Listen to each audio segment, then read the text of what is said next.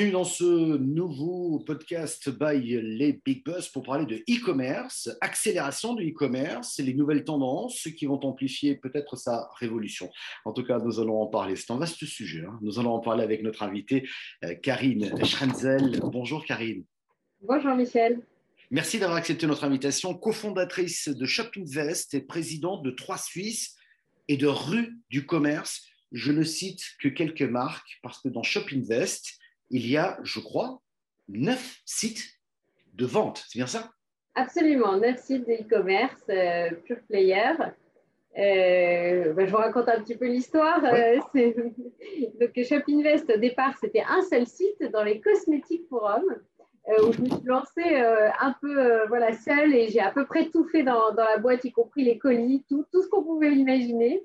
Euh, et en 2011, euh, avec euh, mon mari et associé Olivier, on a décidé de finalement racheter d'autres sites et mutualiser un certain nombre de fonctions entre les différents, les différents sites. Et donc, on a d'abord racheté des plus petits sites comme Bijourama, qui maintenant est un leader dans, dans les montres bijoux, et jusqu'à Trois Suisses il y a à peu près trois ans et un an rue du commerce.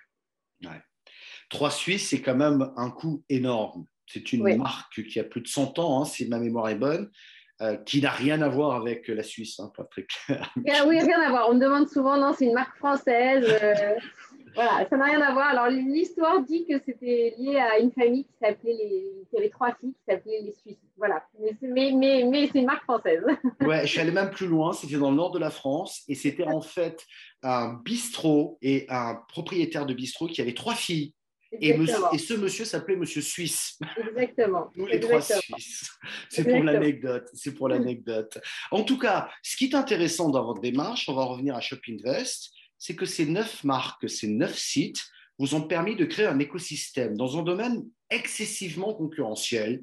Euh, ça veut dire quoi? Que l'union fait la force parce que tout simplement vous pouvez, vous pouvez proposer pardon, des offres complémentaires, des offres encore plus importantes. Vous pouvez peut-être aussi négocier, je dirais, le prix d'achat hein, avant la revente. Euh, c'est cette mécanique-là que vous avez souhaité mettre en place? Oui, c'était tout notre, concept de départ, c'était de dire en fait, on va mutualiser un certain nombre de, fonctions, que ce soit même l'IT qui vient irriguer nos différents sites, euh, logistique, service client, compétences e marketing, donc on partage, on teste des choses, on les déploie sur l'ensemble des sites. Euh, donc, euh, donc voilà, il y, avait, a, vraiment un effort euh, de synergie et de compétences et de mutualisation de moyens qui était déjà à l'origine. Et puis après, c'est le positionnement de chaque marque qui fait aussi son succès. on en parlait de Trois Suisses, c'est aussi ce repositionnement au moment où on a racheté la marque et là qui est aussi vraiment propre à, Trois Suisses qui en fait son succès aujourd'hui. C'est clair. Euh, on peut peut-être tirer un bilan. Euh, ça fait trois ans, hein, je crois que vous avez repris. Deux ans pour être précis, exactement. Voilà. Euh, on peut peut-être tirer un bilan parce que, comme beaucoup, je dirais, comment on appelait ça à l'époque? La VPC, la vente par correspondance. hein? VPC, c'est absolument. on a même oublié le terme, pour vous dire un peu. Trois Suisses a, a, énormément souffert. La marque est très importante, on en a parlé tout à l'heure sous forme de clin d'œil.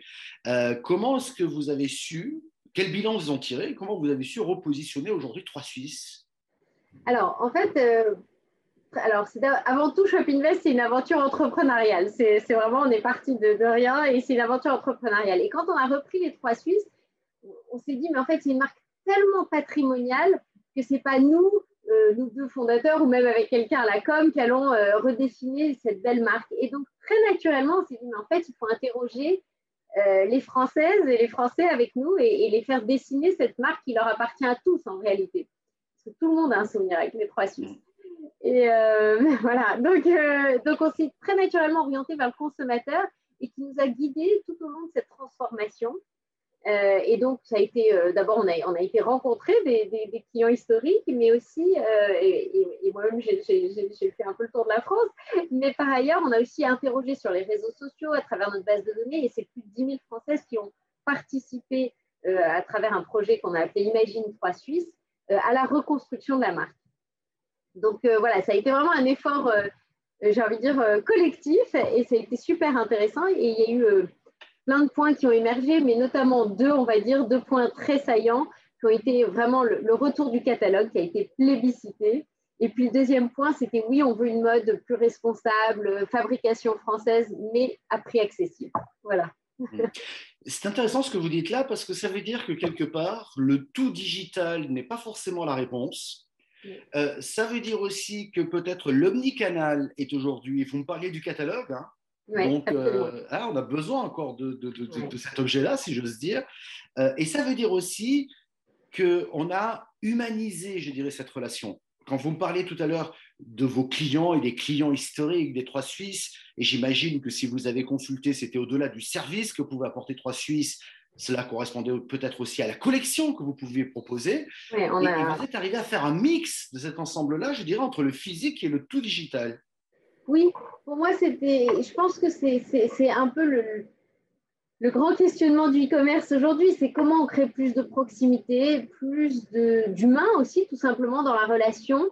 Euh, parce que évidemment, le digital, c'est fabuleux sur plein de sujets, c'est pratique, on peut acheter à toute heure, c'est maintenant de plus en plus rapide, on peut être livré euh, dans la journée, etc. Mais euh, c'est comment on crée une vraie relation avec son consommateur, comment on remet l'humain au centre. Et je pense que le catalogue, par exemple, est, un très un bon exemple, c'est un très bon moyen de créer. C'est pas la même chose, on feuillette le catalogue, on le feuillette devant un café, on le feuillette à plusieurs. C'est pas la même expérience euh, que le digital, où on est souvent devant son, smartphone et, voilà, on est assez euh, dans l'achat euh, immédiat, seul, face à son écran. Hum. Mais je trouve ça très malin. Euh, quand vous parliez de catalogue, les catalogues de jouets, c'est quand même quelque chose qui fonctionnera toujours. Hein, parce ah oui, bah, avec les enfants. Hein. Exactement, j'en ai, je peux vous le dire, ça, ah fonctionne. Je comprends très, très bien. J'en ai trois, ça marche toujours. Ouais, ah, ça marche toujours. Hein. Chaque, année à Noël, ça marche toujours, cette affaire-là. Et je peux comprendre aussi qu'au niveau de la, de la mode, etc., on voit plus facilement, avec peut-être plus de recul, qu'une simple photo sur le web euh, d'un vêtement, etc. Donc, euh, je, je trouve ça a du sens. La preuve, vous, nous le démontrez, euh, ça fonctionne. Plus globalement, euh, est-ce que les consommateurs, eux aussi, ont changé? Je m'explique. Non seulement ils ont le catalogue, ils peuvent commander en ligne, etc. Aujourd'hui, on a une exigence et, et, je vais passer les périodes de confinement, on était encore plus exigeants pendant le confinement, d'une livraison dans les plus brefs délais, etc. Est-ce que vous avez constaté là aussi des changements et comment vous avez répondu? Alors oui, bien sûr, le consommateur continue d'évoluer avec en plus, euh, et on l'est tous, hein, euh, euh, ces, envies contradictoires les uns et les autres, parce que on, veut tous aller vers quelque chose de plus responsable, de plus raisonné pour la planète, et en même temps, on veut être livré dans les deux heures. Ça nous est arrivé à tous, il hein, faut être honnête. donc bon, on, est ce qu'on est, l'être humain est ce qu'il est. donc oui, il y a des des modifications dans, l'envie de consommer, dans, les besoins aussi, et puis même dans les, il y a eu quand même le drive qui a explosé, alors certes, beaucoup avec le, confinement, le click and collect, enfin, toutes ces, ces autres méthodes aujourd'hui de, livraison, de pick-up. Euh, donc oui, il y, a, une réelle évolution, c'est certain. Euh, le e-commerce, il ne faut pas l'oublier, a aussi été quand même euh, encore plus une pierre angulaire et indispensable pendant là, les 18 derniers mois où c'est vrai que parfois il n'y avait pas d'autres options que, vraiment la livraison à domicile. Euh, donc, donc il y a beaucoup d'exigences et d'attentes de la part du consommateur et c'est bien et c'est sain. Ça nous oblige à être tous les jours plus réactifs, plus rapides et plus, plus à l'écoute de notre consommateur. Mais, euh, mais voilà, et en même temps, on parle parfois de slow delivery, on parle de production locale, on parle de, plus de responsabilité, de moins de surstock pour les soldes. Enfin voilà, donc il faut arriver à gérer tous ces sujets en même temps. Mais c'est un travail colossal parce que euh, ce sera ma dernière question, mon avant-dernière question, que j'en ai encore une autre évidemment derrière. Euh, mais c'est un travail colossal en termes de logistique, j'imagine. la livraison, je dirais, dans les 24-48 heures même si on peut attendre 72 heures hein, pour être livré d'un vêtement, ce n'est pas dramatique non plus.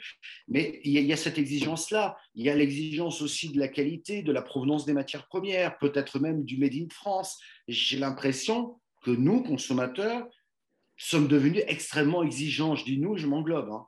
Oui, oui, oui, mais vous avez raison, on peut tous s'englober. Mais oui, et je pense qu'en plus, c'est vraiment, c'est vrai pour moi le plus gros enjeu du e-commerce, c'est oui, bien sûr, il y a la logistique et il y a le service qu'on peut apporter à ce consommateur. Donc, euh, euh, sur Rue du Commerce, par exemple, on, a lancé le pack reprise qui permet de reprendre le produit à 80% de sa valeur dans la première année, de manière à lui redonner une seconde vie euh, sur trois Suisses. Et ça, c'était déjà dès le relancement. On, a, avait fait une vraie, on a vraiment changé de direction de nos parcs fournisseurs pour s'orienter vers de la production locale et des circuits courts, ce qui a été une très bonne décision après avec le, Covid encore plus, mais c'était une vraie conviction surtout euh, de pouvoir avoir des circuits plus courts et de la production locale et en matière naturelle. Donc, il faut arriver à apporter tout ça et tout en ayant euh, voilà, une, qualité de, livraison, etc., irréprochable. Dernière question, ça veut dire que vous vous remettez en question en permanence, c'est que vous avez des radars je dirais, euh, à 360 degrés pour voir un petit peu quelles sont les, attentes des consommateurs, les envies des consommateurs. Mais ça veut dire aussi que vous, en interne, vous êtes obligé de vous remettre en question en permanence. N'est-ce pas le propre de l'entrepreneur euh, euh, Je crois que si, je crois que c'est ça. Et j'avoue que j'ai aussi une équipe pour ça formidable qui tous les jours est à l'affût de, de, tout. Et on, a, on inculque vraiment ce ce côté voilà, très entrepreneurial, très réactif. je pense que c'est ce qui fait aujourd'hui notre agilité et probablement euh, une partie de notre succès. En tout cas, bravo pour tout ce que vous avez fait. Je voulais vous remercier de la part de toute l'équipe des Big Boss euh, de participer donc en tant qu'invité d'honneur à cet événement le 14 septembre prochain, notamment consacré au e-commerce.